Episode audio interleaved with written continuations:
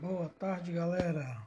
Iniciando aí meu primeiro podcast, né? Eu vou falando aqui um pouco sobre os aplicativos que mais se destacaram nas últimas semanas aí de, de Covid, aí, isolamento total, que foram o Google Meet, né? o WhatsApp, são os aplicativos que mais se destacaram, que as pessoas utilizaram mais aí em forma de mídias digitais, né?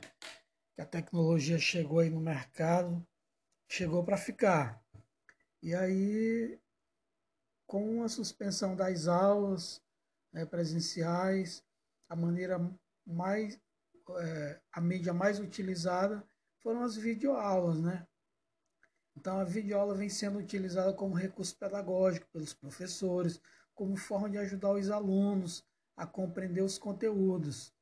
Na sala de aula, podemos usar diversas técnicas para introduzir esse tipo de mídias e obter vantagens com eles, podendo trazer para o aprendizado dos alunos. A linguagem do vídeo é o mais próximo do real, quanto o comparamos com o de livros ou mesmo de artigos científicos. Nestes podemos explorar imagens, som, efeitos sonoros. Então as videoaulas é o que mais se aproximam da, da, da realidade da sala, da sala de aula presencial. Então, os vídeos sendo utilizados em diversos momentos na sala de aula. Início com objetivo, e foi introduzindo um assunto, motivando os alunos a assistirem esses vídeos. Então, os prof... e principalmente os professores vêm elaborando diversos vídeos para transmitir conhecimento para esses alunos. Então, isso aí, tudo isso aí foi, é um tipo de metodologia ativa. Aí eu vou dar para minha parceira aqui de grupo, a Marileia. Metodologias ativas de aprendizagem. Sabe-se que entre as ferramentas que potencializam o trabalho com metodologias ativas, encontra-se a aprendizagem baseada em projetos. Ela foca nas vivências práticas, levando a uma maior participação dos alunos durante o processo de aprendizagem.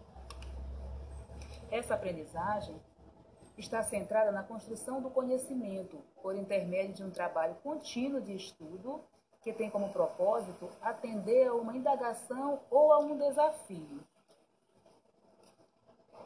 Partindo desse ponto, o estudante começa um processo de pesquisa, de estabelecimento de hipóteses e de procura por recursos para conduzir essa atividade.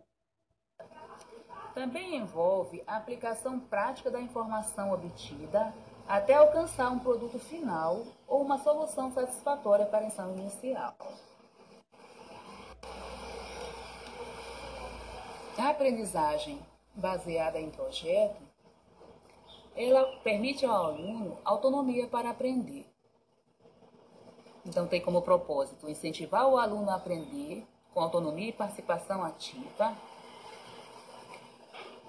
Aprendizagem baseada em projeto. O aluno é o protagonista da ação, aprende a fazer.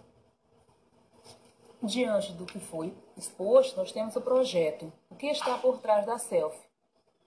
Problemas notacionais de língua portuguesa, uso das mídias digitais. Esse projeto propõe ao aluno. Continuando aqui o podcast, os vídeos podem ser utilizados em diversos momentos da aula no início da aula, quando o objetivo foi introduzir um assunto, motivar ou despertar curiosidade. Né?